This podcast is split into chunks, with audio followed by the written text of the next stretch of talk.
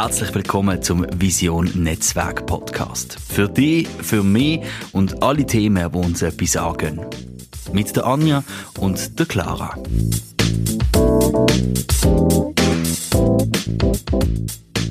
Hallo zusammen. Hallo.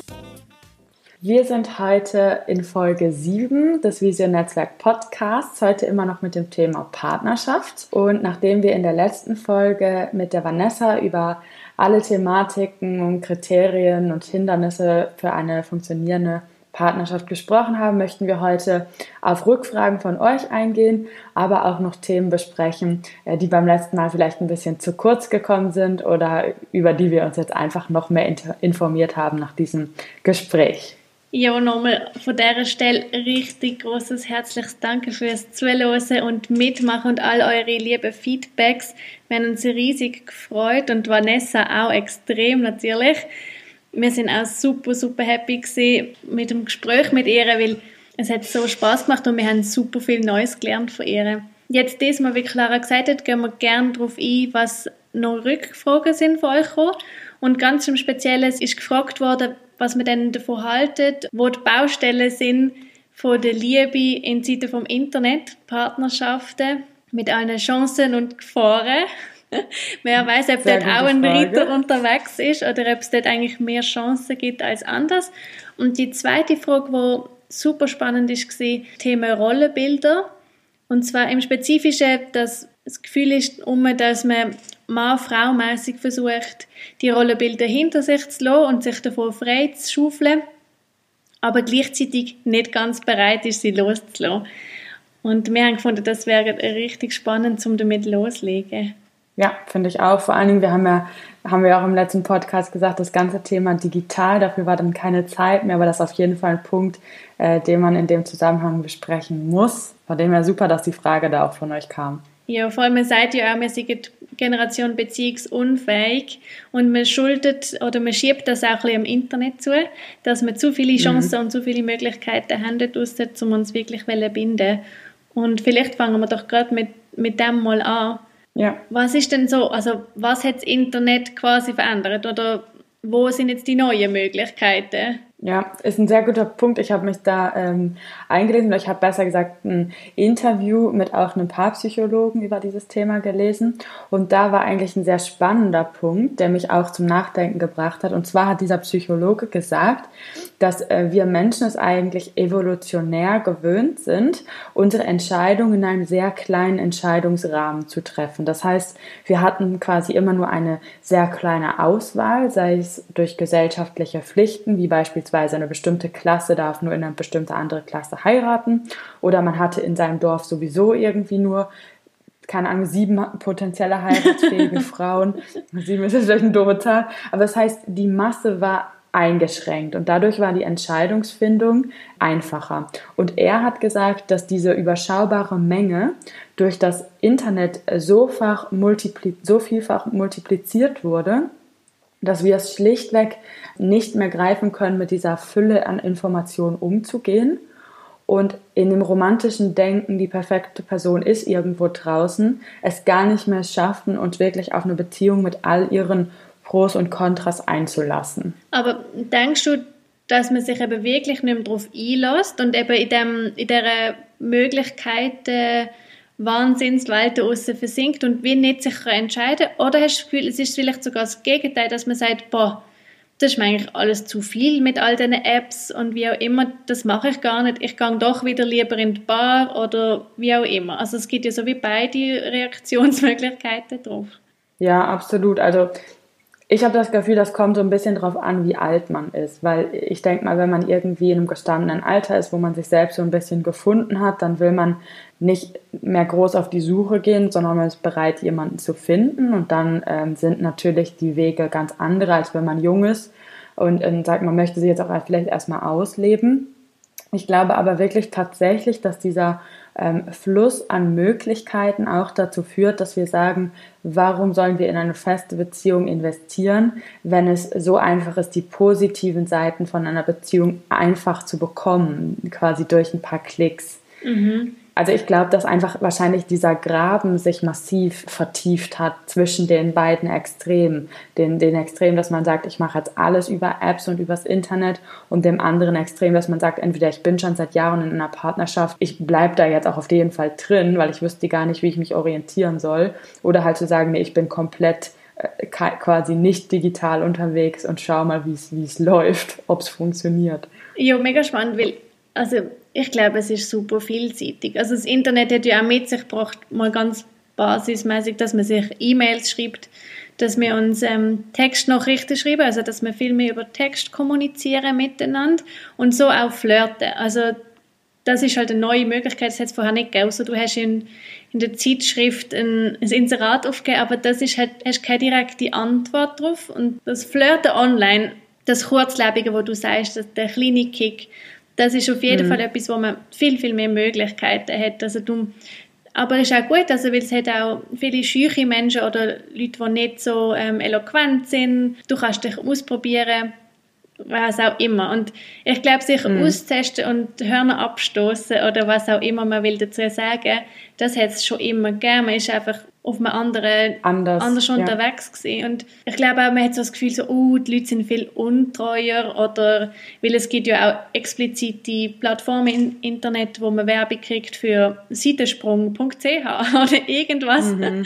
in dieser Art. Ich glaube, das ist einfach eine neue Möglichkeit, aber die Anzahl insgesamt habe ich wenig das Gefühl, dass das steigt habe ich tatsächlich auch gar nicht so im Detail recherchiert. Also ich weiß nicht, ob die Anzahl der Seitensprünge jetzt höher sind als vorher, ob die Anzahl der Ehebrüche höher sind. Auf der anderen Seite muss man halt auch sehen, dass wahrscheinlich im Vergleich zu früher weniger Ehen eingegangen werden. Ähm, ich weiß zum Beispiel auch nicht, welchen Faktor das dann auf die Glücklichkeit in einer Beziehung hat oder das, das Glück mit der Partnerschaft. Ähm, super schwierig zu sagen, aber ich denke schon, dass dass das Internet uns auf der einen Seite ein großes Gefahrenpotenzial für bestehende Beziehungen liefert, einfach dadurch, dass die Auswahl so viel höher ist und wir wahrscheinlich immer im Vergleich jemanden finden würden, der in irgendeinem Punkt besser ist oder besser scheint. Ich meine, das ist ja auch oft eine Scheinwelt, äh, als vielleicht der Partner, vor allem wenn man jetzt gerade in einer Krise ist oder so.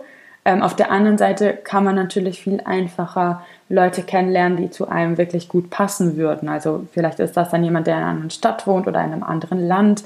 Man kann Fernbeziehungen einfacher aufrechterhalten als früher oder auch mal lange Absenzen gut verkraften durch äh, Videocalls und was auch immer. Von dem her, ich denke, das ist so ein so wirklich, wie du sagst, es ist so ein Hin und Her. Man kann das super mhm, positiv mhm. nutzen und natürlich auch in Gefahren reinlaufen. Ich denke, also was natürlich gleichzeitig auch ist, dass wir viel internationaler unterwegs sind und viel internationaler arbeiten und darum auch als Paar öftere Zeiten auch mal auseinander ist und dort ist sicher toll, dass man sich kann sehen und anrufen und ich meine, jetzt ist auch, die Zeit ist ja das Paradebeispiel schlechthin. Wir können alle unsere Familie und Freunde sehen und hören und ja. live miteinander sein, obwohl wir uns nicht physisch begegnen.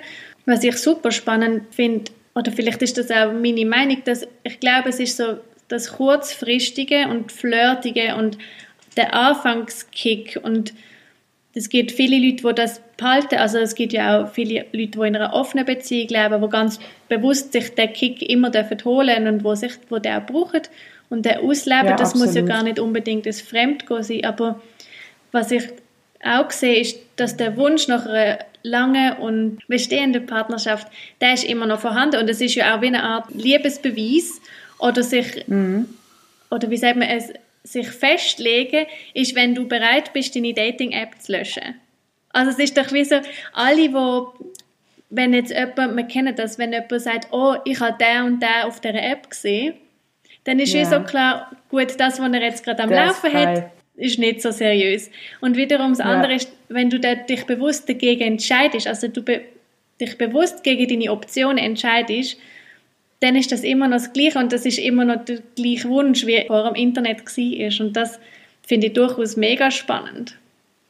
Ja, ja, und ich meine, es bietet auch den spannenden Faktor. Ich meine, wir haben beim letzten, im letzten Podcast sehr viel über Autonomie gesprochen und ähm, dass man als Paar nicht fusionieren muss in ein, also quasi ein Schmelztiegel einer Person wird, sondern dass man immer noch zwei autarke Persönlichkeiten ist.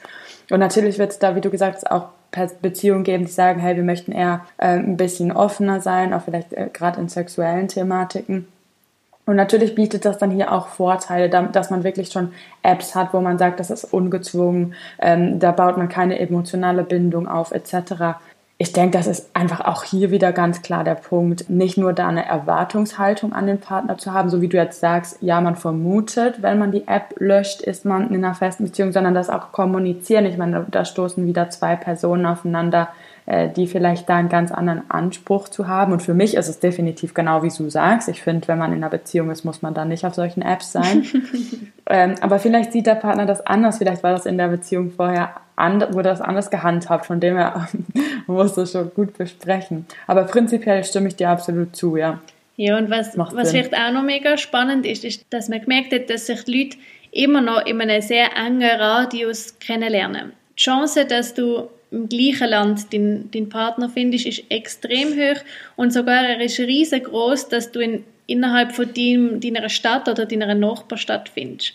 Oder halt von deiner Uni oder so etwas sehr Lokales. Also, dass man sich in der Schweiz in jemanden aus Australien verliebt und auch tatsächlich zum Paar wird, das ist sehr, sehr selten. Also, hat es doch wirklich etwas den Wunsch nach dem Echten. Man ist einfach mehr, man, kann sich treffen. Das ist wie das Netzwerk, oder? Du kannst über alles kommunizieren. Du kannst E-Mail und trotzdem funktioniert auch unsere Geschäftswelt immer noch so, dass es einen Finanz-Hotspot gibt, einen Pharma-Hotspot oder was auch immer, weil man sich doch trifft und dort Beziehungen und Zwischenmenschliches entsteht und nicht nur über Nachrichten. Es ist einfach eine Ergänzung, aber es ist nicht das Einzige, was wir machen natürlich. Absolut, ja, stimme ich dir zu. Und ich meine, das ist ja auch, wie du gesagt hast, oft der Startpunkt dieser sozialen Netzwerke, mhm. dass man sagt, man macht den Auftakt hier, um vielleicht auch Nervosität zu überbrücken oder vielleicht auch Makel, die man an, selber, an sich selber nicht mag und dann mit dem Echten dann auf persönlicher Ebene weitergeht. Und zu dem Punkt habe ich auch noch was Spannendes gelesen in einem anderen Interview, was ich gern teilen würde oder auch dir erzählen würde. Und zwar sagen wir doch immer, dass soziale Medien oft so ein bisschen fake sind. Ja. Das heißt, man arbeitet mit Photoshop oder mit anderen Apps oder ähm, hebt jetzt besondere Teile hervor, die man sichtbar machen möchte. Und dieser Psychologe, der das Interview geführt hat, der hat gesagt, dass das dass er das überhaupt nicht schlimm findet, sondern dass das ein ganz normaler Rhythmus vom Mensch ist. Da, wenn du zum Beispiel Gäste zum Essen einlebst, lebst, dann kochst du ja auch was Spezielles. Oder dann räumst du vorher die Wohnung auf und machst alles schön und ziehst dich gut an. Das heißt, das ist auch und wenn du dich quasi präsentierst auf einem Präsentierteller im Internet, dann machst du genau das Gleiche. Das heißt, du schraubst vielleicht hier ein bisschen da, arbeitest am Licht, äh, nimmst das Foto mit Seiten und das finde ich jetzt einen ganz spannenden Punkt und zeigst Seiten von dir, die dir am besten gefallen. Und das finde ich einen spannenden Punkt, weil so habe ich nie darüber nachgedacht. Voll, das ist mega spannend, weil sieht gegenüber eigentlich als erstes das, was du dir oder das, was dir an dir selber am besten gefällt. Das ist mega schön. Ja. Oder es kann natürlich auch sein, dass es die Seiten sind, wo du denkst, dass es deinem Gegenüber am besten gefallen mhm, würde. Mhm, ja.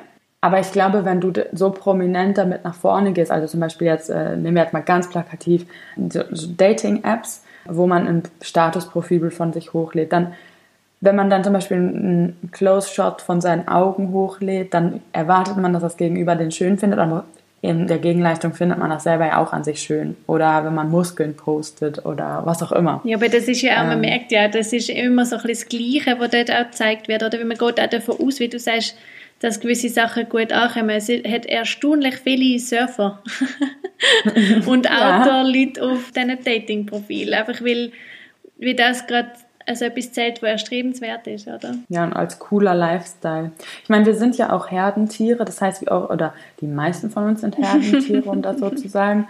Und das heißt, wir orientieren uns ja auch daran, was ist auf der Plattform gängig mhm. und äh, was wird publik gemacht und was nicht. Und da fand ich zum Beispiel auch spannend, dass wenn man zum Beispiel auf diesen Plattformen unterwegs sein möchte und wirklich was Tieferes finden sollte, dann darf man nicht die drei Hauptkriterien Beachtung schenken, sondern man, man, sollte auf die Nebenkriterien gucken. Und das war für mich auch neu, weil ich ehrlich gesagt war ich noch nie auf solchen Plattformen aktiv, weil ich schon sehr, sehr lange in einer besten Beziehung bin. Aber was sind denn die Hauptkriterien? Genau, also das Hauptkriterium Nummer eins ist natürlich das Foto. Ähm, das Hauptkriterium Nummer zwei ist das Alter mhm. und das dritte ist die tatsächlich der Wohnort, also ähm, wo man wo man lebt, um zu gucken, ob nächstes Treffen überhaupt möglich wäre, quasi. Okay, also du meinst, man sollte nicht auf Äußerlichkeiten und aufs Alter. Okay, stimme ich, also, stimme ich so halb doch, zu. Man, doch, man sollte, doch man sollte auch auf diese Punkte achten, aber man sollte zum Beispiel auch, wenn es da die Möglichkeit gibt, ähm, dass man einen Text lesen kann, mhm. man sollte da auch reinschauen. Beispielsweise, wenn da irgendwie eine Kurzbeschreibung ist oder vielleicht auch Hobbys gelistet sind, dass man auch, also dass man das mit in äh, Bezug nimmt, weil ganz schnell, wenn irgendwie das Äußere vom ersten Punkt passt und die Location ist es dann für direkt für einen direkt vielleicht ein Match und man übersieht alles andere, was dann noch noch steht. Aber wenn zum Beispiel man schon sieht, dass die Hobbys von eher von einem Extremsportler sind und man eher ist, man selber ist vielleicht wirklich jetzt eher jemand, der seine Freizeit mehrheitlich mit äh, Kino und Bar und Netflix verbringt, dann dann ist das schon das erste Indiz dafür, dass das vielleicht nicht so die optimale Kombination ist. Wenn du dir nie vorstellen könntest, am Sonntag um 6 Uhr aufzustehen, um deine erste Morgenaufgangswanderung oder Sonnenaufgangswanderung zu machen, der andere das aber irgendwie alle zwei Wochen macht, ja. dann bringt es auch nicht, wenn du den attraktiv findest und der in der gleichen Stadt wohnt, weil dann passt es vielleicht. aber das finde ich gerade mega krass, in das, wo wir mit der Vanessa geschwätzt haben, zusammen eine Vision haben oder wie man sich Absolut, sein Leben ja. vorstellt. Aber das ist natürlich im, im Dating-Game bist du also schon sehr weit gekommen, wenn du herausgefunden hast, was der andere für eine Lebenseinstellung hat und auf was er, oder auf was sie, also ich meine damit einfach das Gegenüber, männlich, weiblich, egal, was sich die Person wünscht und vorstellt. Und aber das ist ein bisschen, ich glaube, im Gegensatz zu jemandem in einer Bar kennenlernen, du gehst ja auch nur auf jemanden zu oder fängst an, mit jemandem ins Gespräch zu kommen, jetzt in einem Flirt sind, nicht generell mit Menschen, wo du attraktiv mhm. findest. Also das Äußere schaust du definitiv ja. als erstes an, weil das, das ist einfach das Präsente. Aber du hast natürlich, wenn du jemanden wirklich triffst, alle kleinen Nuancen. Du hast Körperspruch, du hast Mimik, du hast ein, ein mhm. Tempo von einem Gespräch. Genau, du hast ein, mhm. ein Tempo und eine Dynamik und vielleicht ist das wo du auch jetzt gerade meinst, oder dass man in diesen Dating-Profil möglichst viele ähm, Facetten von sich möglichst zeigen damit man eben versuchen kann oder überhaupt Chancen hat, um die Zwischenziele irgendwie herauszufinden oder am Schluss muss man sich trotzdem kommt, ja. treffen, telefonieren oder wie auch immer, um das, das wirklich Menschliche dann doch wieder zu schaffen, oder? Ja, und hier kommt es natürlich auch dann ganz drauf an, was man, auf was für einer Plattform man ist. Also wenn man jetzt ähm, für einen, auf einer Plattform ist für einen schnellen Fling und da nach der langen großen Liebe sucht, finde ich das immer so ein bisschen zu romantisiert, weil dann geht doch auf eine Plattform, wo für das wirbt und hofft, dass man da jemanden findet, der es auch so meint. Also ich weiß es nicht. Ich bin da jetzt definitiv nicht die allerbeste Ansprechpartnerin, aber ich glaube schon, dass ähm, wenn man ähm, das Internet nutzt und auch die sozialen Medien nutzt, dass man schon auch Liebe finden kann. Und das äh, war ja die Frage, wie das aussieht mit Liebe finden in digitalen Zeiten.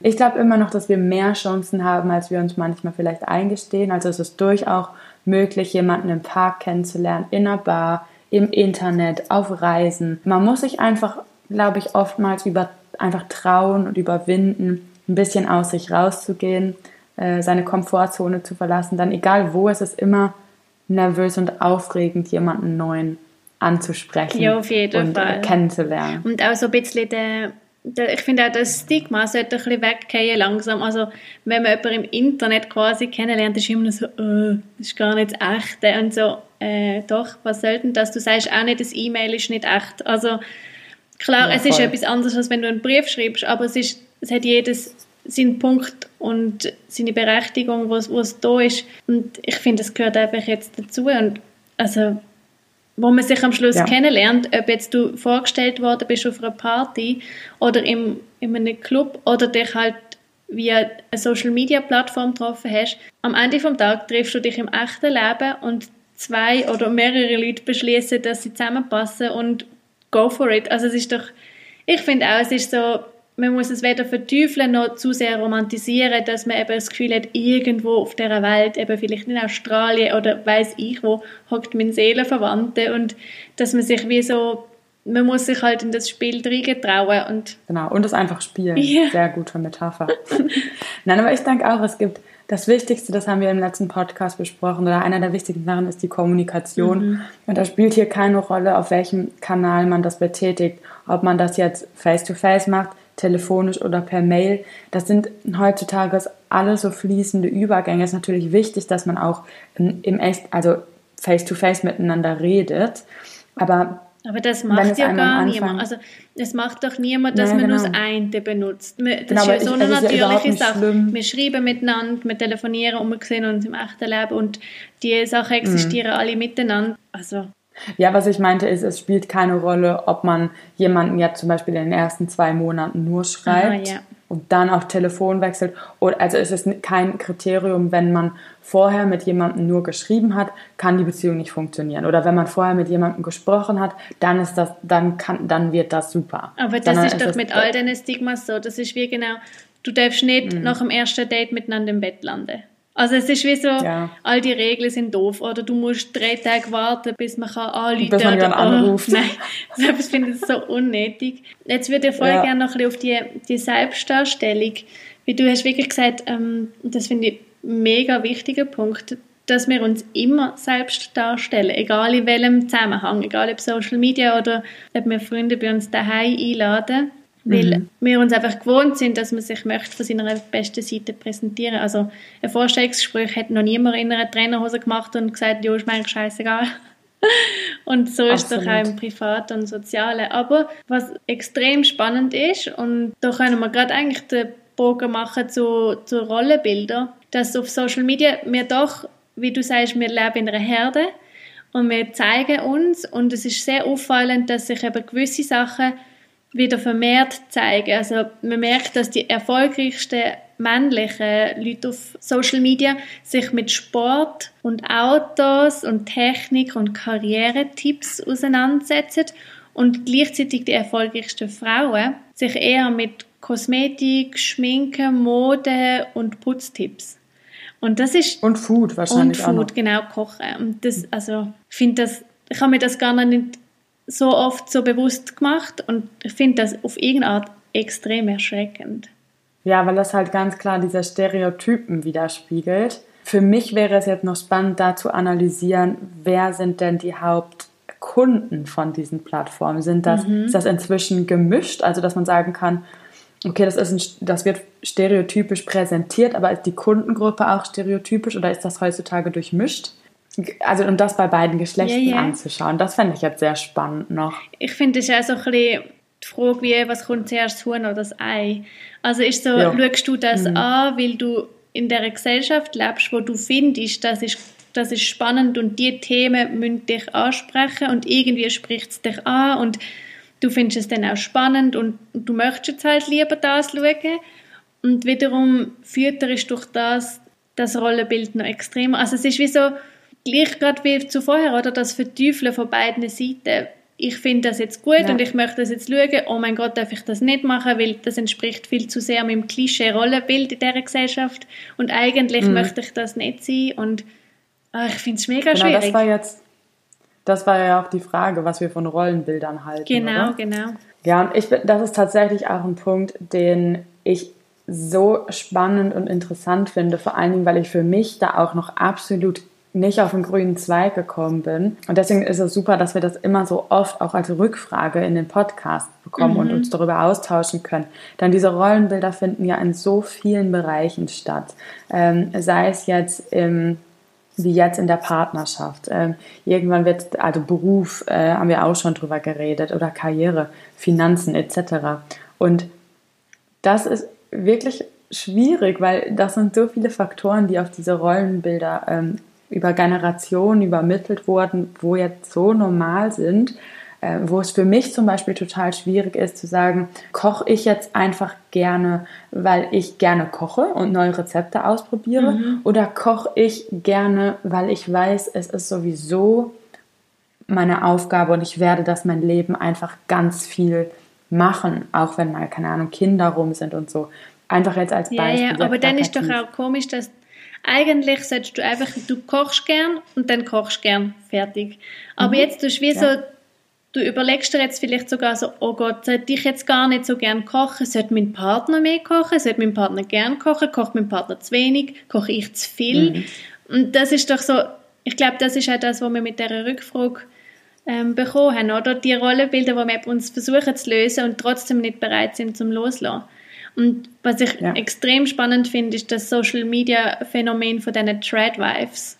Also vielleicht, oh Gott, ja. vielleicht wenn es jemand, vielleicht kannst du darüber ein bisschen mehr erzählen. Genau, vielleicht wenn das, das so jemand, jemand gar noch nicht kennt. Threadwives, Abkürzung für Traditional Wives also Housewives, die stellen sich auf Social Media dar extrem wie in den perfekten 50er Jahren. In Petticoats und perfekten Föhnfrisuren, schicke Nägel und dem Braten aus dem Ofen, wenn der Mann heimkommt, Finkli rausstellen und ein Bier aufmachen.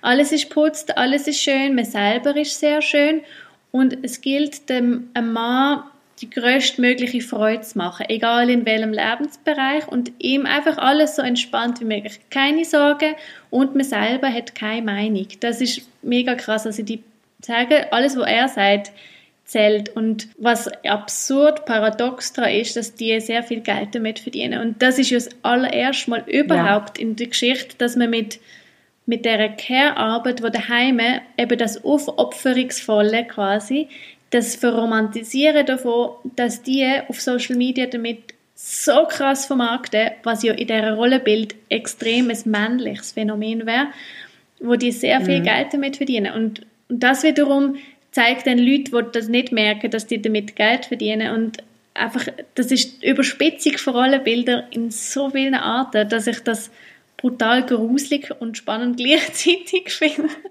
Ich auch, weil ich finde es so spannend. Auf der einen Seite, ich bin ja, ich bin ja total der Fan von Gleichberechtigung und ich finde aber auch, jeder sollte das machen, was einem Spaß macht. Deswegen ist man in einer Beziehung, dass man einen Ausgleich findet. Der eine macht das, was er gut ist und worin er Spaß hat und der andere an und hoffentlich ist man dann also hat man dann als Ganzes einen runden Alltag oder Lebenslauf. Genau. Und was ich aber und deswegen widerspricht mir natürlich die Idee von Treadwives, wo man sich als Frau absolut dem Männlichen unterordnet. Auf der anderen Seite ist es inzwischen durch die Digitalisierung so gut gemacht, dass diese Frauen eben das, was sie verkörpern, eigentlich nicht mehr wirklich leben. Denn die Frauen sind eben nicht mehr einfach nur Hausfrauen, die kochen etc., sondern hinter diesen Postings stecken Contentpläne, stecken Strategien. Man überlegt nicht mehr nur, was koche ich, was meinem Mann schmeckt, sondern was koche ich, das auch auf Instagram cool ja, aussehen Und wo hast du mit Marken Vertrag? Du haltest Vertrag ein, genau. du, machst, du handelst die aus, es geht viel um Finanzen. Also es ist ein ja. riesen Business, wirklich. Es ist wirklich ein Business und das ist so wirklich so konträr zu dieser Hauptidee und von der Seite finde ich das dann irgendwie auch so spannend, mhm. was ich einfach schade, also diese Ablehnung oder diese Abneigung kommt für mich gar nicht so sehr von dem, was die Frauen machen, sondern das, was die Frauen verkörpern und als Ideal darstellen, obwohl sie sich selber halt nicht mehr leben. Also sie stellen das Ideal dar, unterwürfige Hausfrau, die alles macht für den Mann, leben das aber sehr wahrscheinlich nicht, sonst könnten sie diesen Influencer-Lifestyle gar nicht führen. Und das finde ich halt schade für Frauen oder für Familien oder auch Männer, für wen auch immer, die das konsumieren, aber diesen Background vielleicht nicht verstehen oder da einfach nicht genug zwischen den Zeilen lesen und das einfach glauben. Also für mich ist das fast schon ein bisschen Fake News. Das finde ich wirklich so schade an dem Punkt. Das hat wirklich etwas. Also die, es ist einfach ein pures Image, das noch auf, auferhalten wird. Wir sind offensichtlich bei unserem Vision-Netzwerk extrem für die Gleichberechtigung und das auf allen Ebenen und das vor allem, wie du sagst, in einer Ebene, wo man darf selber entscheiden und egal in welche Richtung mhm. man sich entscheidet, wenn man sich bewusst mit Sachen auseinandersetzt und vor allem auch im Gespräch mit, mit seinen Mitmenschen und seinem Partner, Partnerin, dann kommt man auf jeden Fall weiter und das macht so krass Werbung für etwas, wo du es eben, wie du sagst, wo das selber gar nicht auslebt oder auch einfach ein Ideal. Es ist einfach so, es ist auf so vielen Ebenen irgendwie ein bisschen falsch. ja, finde ich auch so. Oh Mann, aber vielleicht jetzt um wieder den Bogen ein in unser Leben zurückzuholen, wo man sich ja. ein bisschen mehr, weil das ist ja wie ein Phänomen, wo das kann man von außen anschauen und auch recht so von sich losgelöst. Und ja, so ein bisschen. Ja. Es, ist, es, hat einfach so keine Berührungspunkte. Also ich kenne definitiv niemanden, der so lebt oder der das anstrebt und auch in auch unserer nicht, Gesellschaft allgemein, wenn jetzt jemand wird zu dir kommen und sagt, ich mache das so, wäre eher in einer Runde belächelt oder hinterfragt kritisch und gleichzeitig haben wir auf jeden Fall Rollenbilder in unserem Leben und ähm, ich fände ja. es richtig spannend, noch kurz mit dir auf das ein bisschen mehr einzugehen, wo, wo du dir vielleicht siehst, mhm. oder? Ja, für mich ist es ehrlich gesagt nicht so wirklich das Rollen, also der, der Stereotyp per se, der mich immer ähm, äh, kritisiert, weil ich denke, das ist bei, also bei mir in meiner Beziehung und auch ähm, jetzt bei meinen Freunden so im Umkreis, es ist jetzt nicht mehr so, dass man sagen kann, der Mann geht arbeiten und äh, die Frau ist Hausfrau. Mhm. Also diese ganz ausgeprägten Rollenbilder, die gibt es tatsächlich in meinem Umfeld jetzt nicht mehr so, also auf jeden Fall nicht so verstärkt, wie wir das vielleicht von der Generation unserer Eltern kennen. Ja. Was bei mir aber immer noch sehr präsent ist, ist die Aufgabenverteilung im Haus. Und da würde ich mega gerne ein Wort fallen lassen, und zwar Mental Load. Ja. Ganz das ist so wichtig. der Begriff für die Arbeit, äh, die, oder besser gesagt, man sagt immer, Mental Load ist die unendliche To-Do-Liste an Denkarbeit, die im Haushalt, also im Privaten anfällt. Und ähm, da stellt sich mir die Frage wirklich, ist das tendenziell immer noch die Frau, die an diese ganzen Punkte denkt? Ähm, wie sieht das bei uns in der Generation aus? Und ist überhaupt Mental Load und Hausarbeit auch in unserer Generation noch mehrheitlich ein Frauenthema oder gab es da schon den Paradigmen-Shift? Ähm, das ist das, was mich immer beschäftigt. Ja, es traut In Bezug auf Rollenbilder. Also das Klischee ist ja mhm. so, sie denkt an alles und er sagt, jo, sag mal halt, dann mache ich es auch.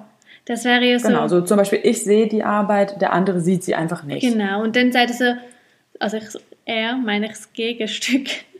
Aber im ja. Rollenklischee wäre es halt der Mann. Ähm, er mhm. sagt, ja, dann sag mir halt, was ich muss machen und dann mache ich es. Und das ist genau der Punkt, oder es geht in dem Mental Load kein bisschen ums Machen, sondern es geht mhm. um die unendliche To-Do-Liste, was man alles müsst machen. Und dabei geht es, glaube ich, auch ein bisschen um das, du machst etwas, dann siehst du das Nächste, was du müsstest machen und dann siehst du noch das Nächste und dann kommt er noch in den Sinn, du müsstest dort noch anrufen, du musst das noch einkaufen und oh mein Gott, der hat schon wieder Geburtstag und ich müsste noch jenes. Das ist so, darum ja, ist es auch, auch unendlich. Ja, und es mhm. ist unendlich, weil gerade in Themen von Haushalt, es geht wirklich hauptsächlich ums Privatleben, Haushalt, Familie, Kochen, Geburtstagspartys, Ferien, was auch immer. Das ist einfach etwas, wo, wo nie aufhört. Absolut. Und das fällt natürlich auch sehr nah mit dem Punkt zusammen äh, Care-Arbeit. Also ich habe mir da mal ein paar Grafiken angeguckt und es wird immer unterteilt in ähm, bezahlte Arbeit. Das heißt einfach der, der Job außerhalb von Zuhause. Mhm. Dann äh, gibt es die Care-Arbeit, die sehr stark natürlich auf Familienangehörige und Freunde ähm, sich ausweiten lässt. Und dann gibt es eben diesen Mental Load, das heißt diese private To-Do-Liste, die halt fortan läuft. Mhm. Und das sind so drei Thematiken, wo ich immer denke, also ich kenne ich kenn Mental Load persönlich. Ja, klar, ich, ähm, auch. Ich, also ich, das haben wahrscheinlich schon viele verspürt, dass man gestresst ist, weil noch so viel zu tun ist zu Hause, wenn man zum Beispiel schon von einem langen Arbeitstag nach Hause kommt, dass man halt wie schon überfordert ist. Und schlimmerweise habe ich heute auch noch bei der Recherche gelesen, dass Mental Load oft noch als das Burnout der Frauen genannt wird. Und das finde ich Ui. krass. Also, also im Sinne, dass Männer in ihrem Beruf an die Grenze kommen und, und dort eben mhm. das Burnout diagnostiziert bekommen und Frauen daheim im Haushalt und mit Kind einfach eine Erschöpfung diagnostiziert bekommen. Und eigentlich genau. das in die Richtung wird gehen. Krass. Also es gibt schon auch unter Ärzten den, äh, den Begriff äh, Mental Load, ähm, ist einfach oft noch ein sehr weibliches Wort mhm. und Burnout oft, ähm, also wird oft mit, mit Männern ähm, in Zusammenhang gebracht, weil es halt darum die bezahlte Arbeit geht, die einen mehrheitlich zu der Erschöpfung bringt. Und bei dem Mental Load ist es mehr die private Haus- und Care-Arbeit, die die einen dann an den Erschöpfungsgrad bringt. Also für mich super spannend, darüber zu lesen. Und was ich auch gelesen habe, weil mir geht es ja immer auch darum, okay, ich sehe, eine, ich sehe ein Problem, wie kann man das lösen? Also wie kann man das so zum Beispiel auch bei uns mhm. beiden in der Beziehung besser machen? Wie kann man gute Vorbilder auch sein für nachfolgende Generationen? Und dann habe ich gelesen, es braucht halt immer einen aktiven Part, der sagt, ja, ich übernehme das. Und hier ist natürlich auch wichtig für die Frauen da draußen, die jetzt sagen, ja, ich identifiziere mich damit, ich mache das total, aber auch natürlich für die Männer ihr übernehmt ja den Part, weil ihr diesen über Part übernommen habt. Ja, das finde ich mega das heißt, spannend. Also vielleicht auch nochmal zum einen Schritt zurückkommen. Also man, wenn man so sagt, das ist so ein Frauending. Also wir sind nicht auf die Welt gekommen mit einer mentalen To-Do-Liste im Kopf. Das ist uns einfach antrainiert worden und in, wir leben, mhm. wie gesagt, in dieser Gesellschaft und das ist eine Sozialisationsfrage und auch, wie wir damit umgehen und ich glaube, es ist schon wichtig zu sehen, dass man einer Generation vor uns kommen, wo die Frauen daheim sind hauptsächlich und, und die Männer im Beruf, im Beruf sind und die haben natürlich in ihrem Beruf eine unendliche To-Do-Liste gehabt und die Mental Load ist halt aufs Private und privat hört leider und zum nie Glück auf. nie auf. Das ist ein 24-Stunden-Job und dann ist wie so jetzt der Punkt, wo, wo nicht mehr die 100% Trennung um ist oder wo man wo man wie sich merkt, okay, das ist glaube nicht ein Frauenproblem, sondern einfach ein Problem vom Haushalt führen. Oder wenn du 100% daheim bist, dann, kannst, dann ist es dein Aufgabenbereich.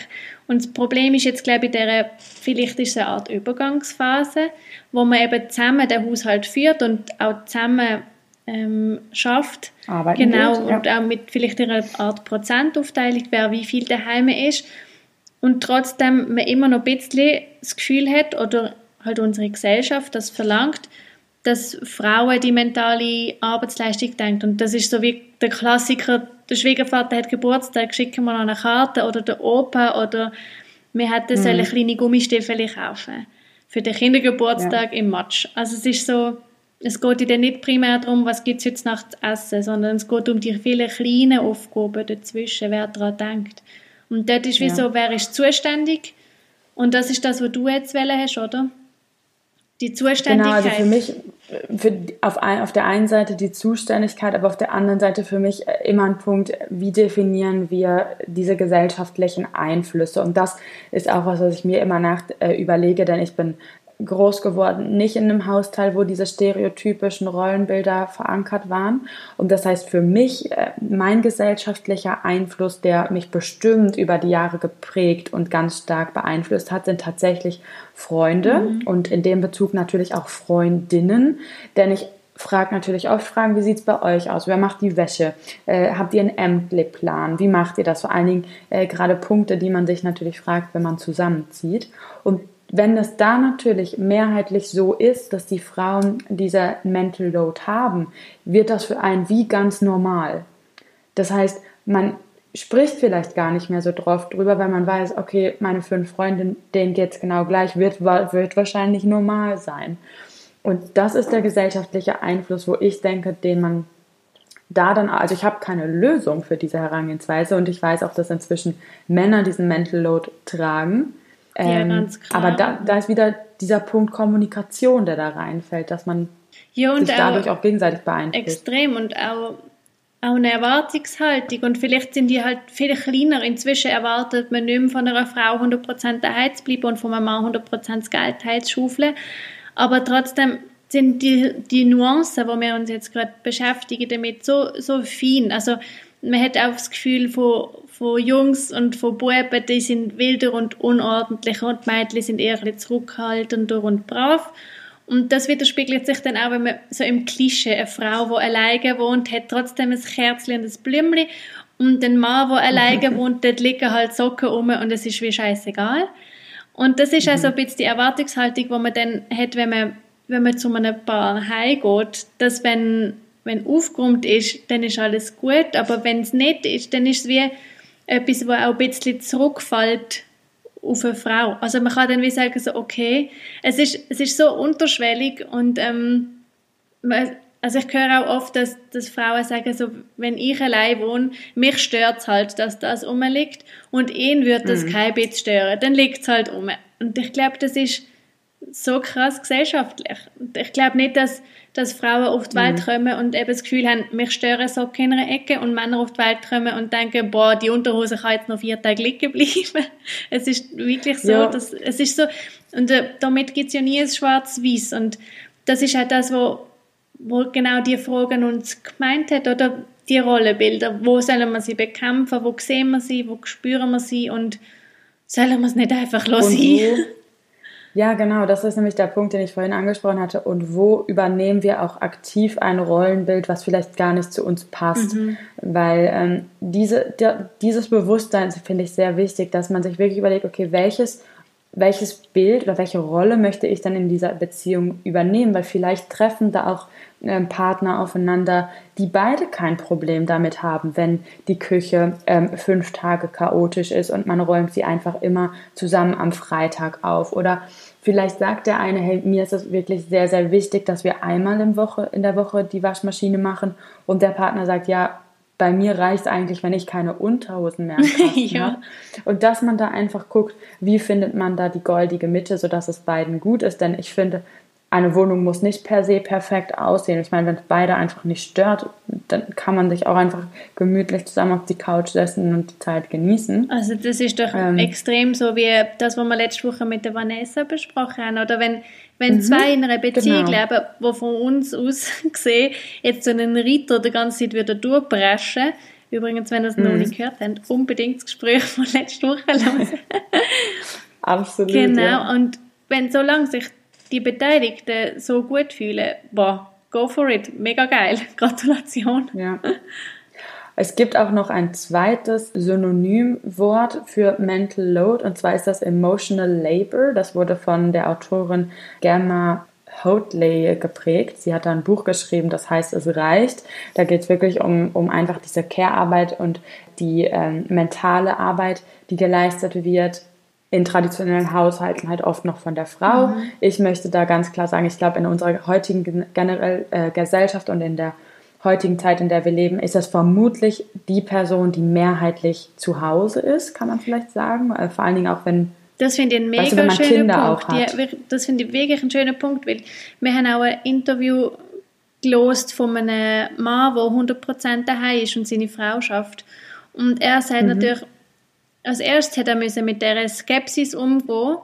Also zuerst, im ersten Punkt hat er sich selber die mentale Geschichte, also der Mental Load nicht zutraut. Also er hat wie selber das Gefühl gehabt, oh Gott, ich vergesse immer alles und ich weiß gar nicht und vielleicht sehe ich die Arbeit nicht. Das ist so das Klischee, oder der Mann sieht es einfach nicht.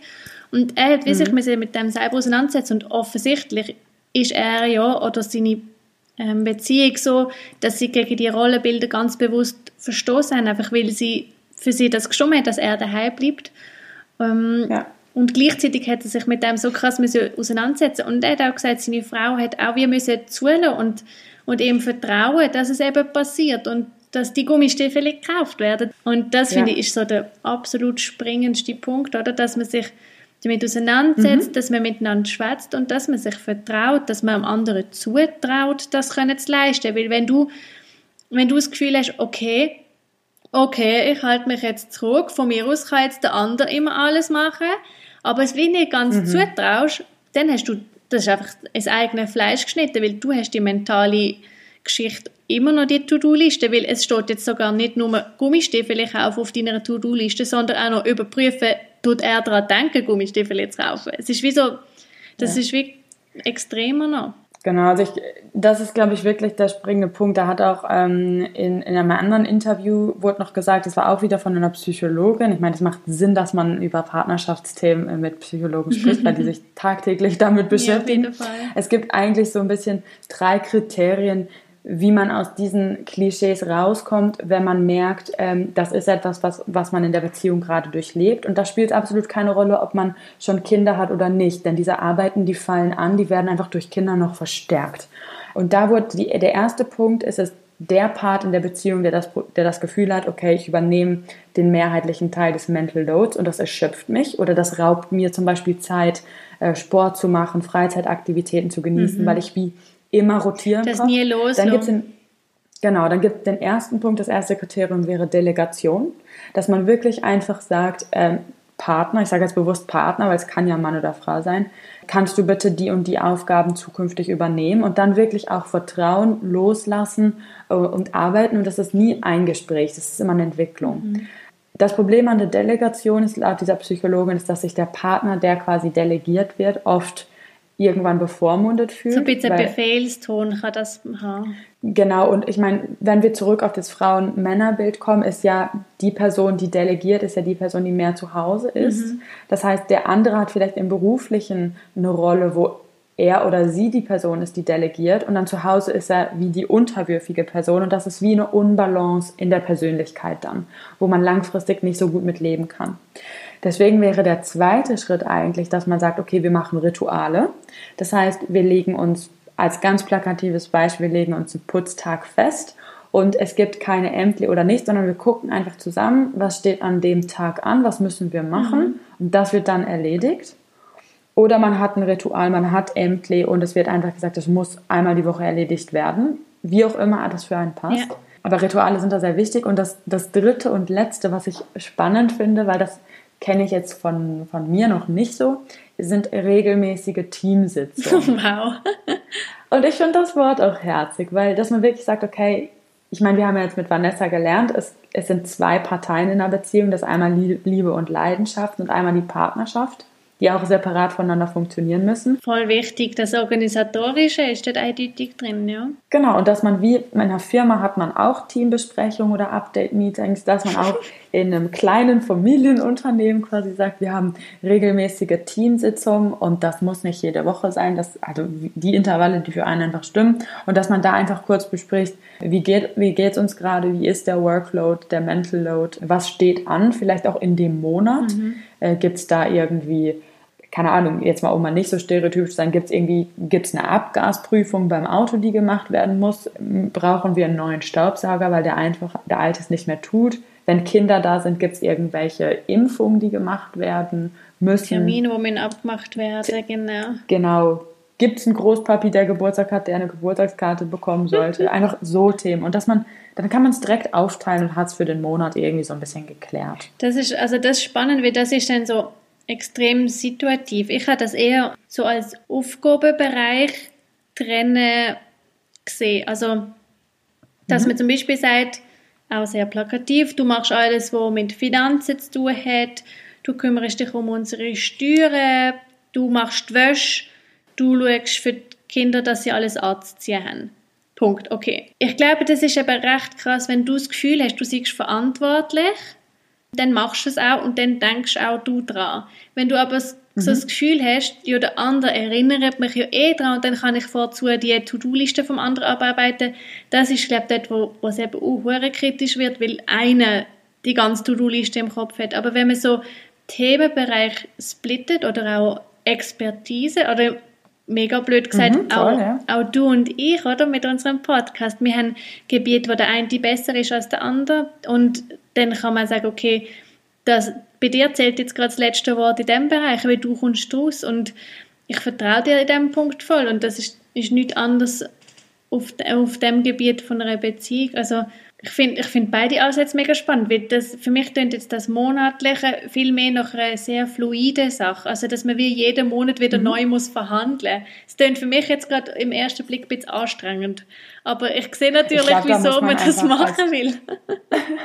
Also das war jetzt nur ein Beispiel. Ich meine, ja, ich habe das, ähm, ich habe das auch noch nicht. Ich denke, man muss da einfach als Paar drüber sprechen, wie, wie man es machen will. Wenn, wenn der eine Partner eine Krise bekommt, wenn es einen fixen Ämterplan gibt, dann, dann hat der, ist dem anderen nicht geholfen, wenn man das durchsetzen will, sondern dann funktioniert das vielleicht eher, man hat ein Ritual, dass man sich regelmäßig austauscht, was halt anfällt.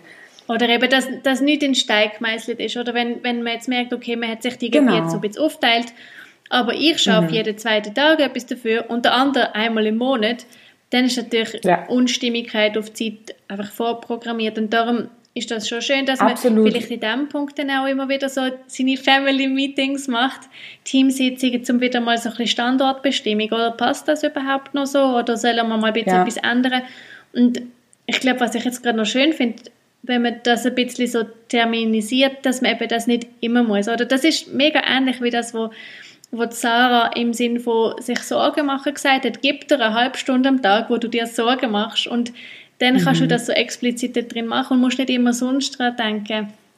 Und vielleicht ja. hilft das. Oder ich finde das ein guter, also ganz guter Punkt, eigentlich auch das letzte von meinen Punkten, die ich mir notiert habe, ist wirklich dieses, wenn man sich Aufgaben verteilt in einer Beziehung, äh, den Workload untereinander aufteilen muss, dann geht es nicht nur um die Aufgabe an sich, nicht um die Tätigkeit an sich, sondern es geht um die Intervalle, in denen das ausgeführt werden muss. Und wenn man da einfach merkt, dass diese Intervalle, auch wenn man weniger Aufgaben hat, einfach die höheren sind, dann muss man das neu definieren. Weil dann geht es ja halt nicht auf. Vor allen Dingen, wenn beide zum Beispiel 100% arbeiten, dann kann es einfach nicht sein, dass der eine dann noch so viel mehr Haushalt macht oder die ganze Denkarbeit für den Haushalt. Aber da muss man individuell eine Lösung finden. Ich finde einfach wichtig, dass man die Punkte anspricht, ähm, sich bewusst macht, dass es das gibt und dass es da Lösungen für gibt. Also dass jo, äh, wie nichts in Stein gemeißelt ist, wie du gesagt ja, hast. Und ja, und wir eben auch nicht einfach Opfer von unseren Instinkt sind. Und ich glaube, dass das fällt jetzt gerade für beide Themen extrem zusammen. Also es ist wirklich nicht so, dass der Mann ist halt der, der auf die Jagd geht und etwas Einzelnes kann fokussieren und die Frau sieht halt das ganze Gebiet und kann sich so ein bisschen sammeln und darum sieht sie auch im Haushalt, was alles anfällt. So ein Quatsch. Mhm. Und genau gleichzeitig sind wir auch nicht wegen Tinder und Co. jetzt auf einmal alle nicht mehr treu und schaffen es nicht, eine Beziehung einzugehen, weil, also so, einfach, nein. das wäre zu einfach, also das wäre einfach zu einfach. Ja. Genau, und wir, also hinterfragen wir alles immer mal wieder, aber wir dürfen auch einfach so leben, wenn wir doch glücklich sind drin und vielleicht auch in einer Rolle, wo halt zufälligerweise unserem Klischee entspricht. Ah, just do it, wirklich. ja, sehe ich auch so. Einfach, also eigentlich genau das gleiche Fazit wie beim letzten Podcast. Wertschätzung, zuhören. Ich glaube, zuhören ist jetzt auch ein wichtiger Punkt in dem ja, und ähm, darüber sprechen. Und am besten, umso früher, umso besser, denn so Muster schleichen sich ein und es ist schwierig, viel schwieriger, die im Nachhinein aufzubrechen, als äh, wenn man am Anfang der Beziehung oder einfach so früh wie möglich damit startet. Genau, und wenn man über offene Sachen ansprechen, also wenn man anfängt mit ich denke, der andere denkt, denkt, denkt, dass ich denke. und er hat leider nicht daran gedacht, dass ich denke. Dann sind wir einfach ja. so gefangen, dass man dass es nur noch schief gehen und darum, wenn es ja eh eigentlich anders kann funktionieren, dann ist die Wertschätzung um und man kommuniziert miteinander und dann steht eigentlich nicht im, im Weg. Gut. Schön. wir hoffen, wir haben eure Frage ein bisschen können beantworten oder zumindest anschubsen, um selber noch zu recherchieren oder darüber nachzudenken oder am allerliebsten mit eurem Partner darüber zu schwätzen. Und mhm. mit uns, lernt uns wie immer Feedback da Folgt uns auf Instagram, meldet euch bei uns. Wir freuen uns über jede und jede, die uns anschreibt und uns folgt. Vielen herzlichen Dank. Große Portion Liebe auf dem Weg. Ja, danke, dass ihr wieder mal dabei seid. Und wir wünschen euch einen schönen Tag. Tschüss zusammen. Tschüss zusammen. Vision Netzwerk. Die Ort für Wachstum, Austausch und Inspiration. Folgt uns auf Instagram, lasst uns wissen, was euch gerade interessiert, wo es brennt und was für Themen ihr gerne würdet anpacken. Zum nichts mehr verpassen, abonniert unseren Newsletter auf visionnetzwerk.com.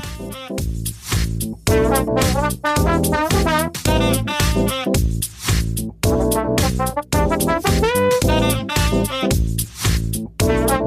Thank you.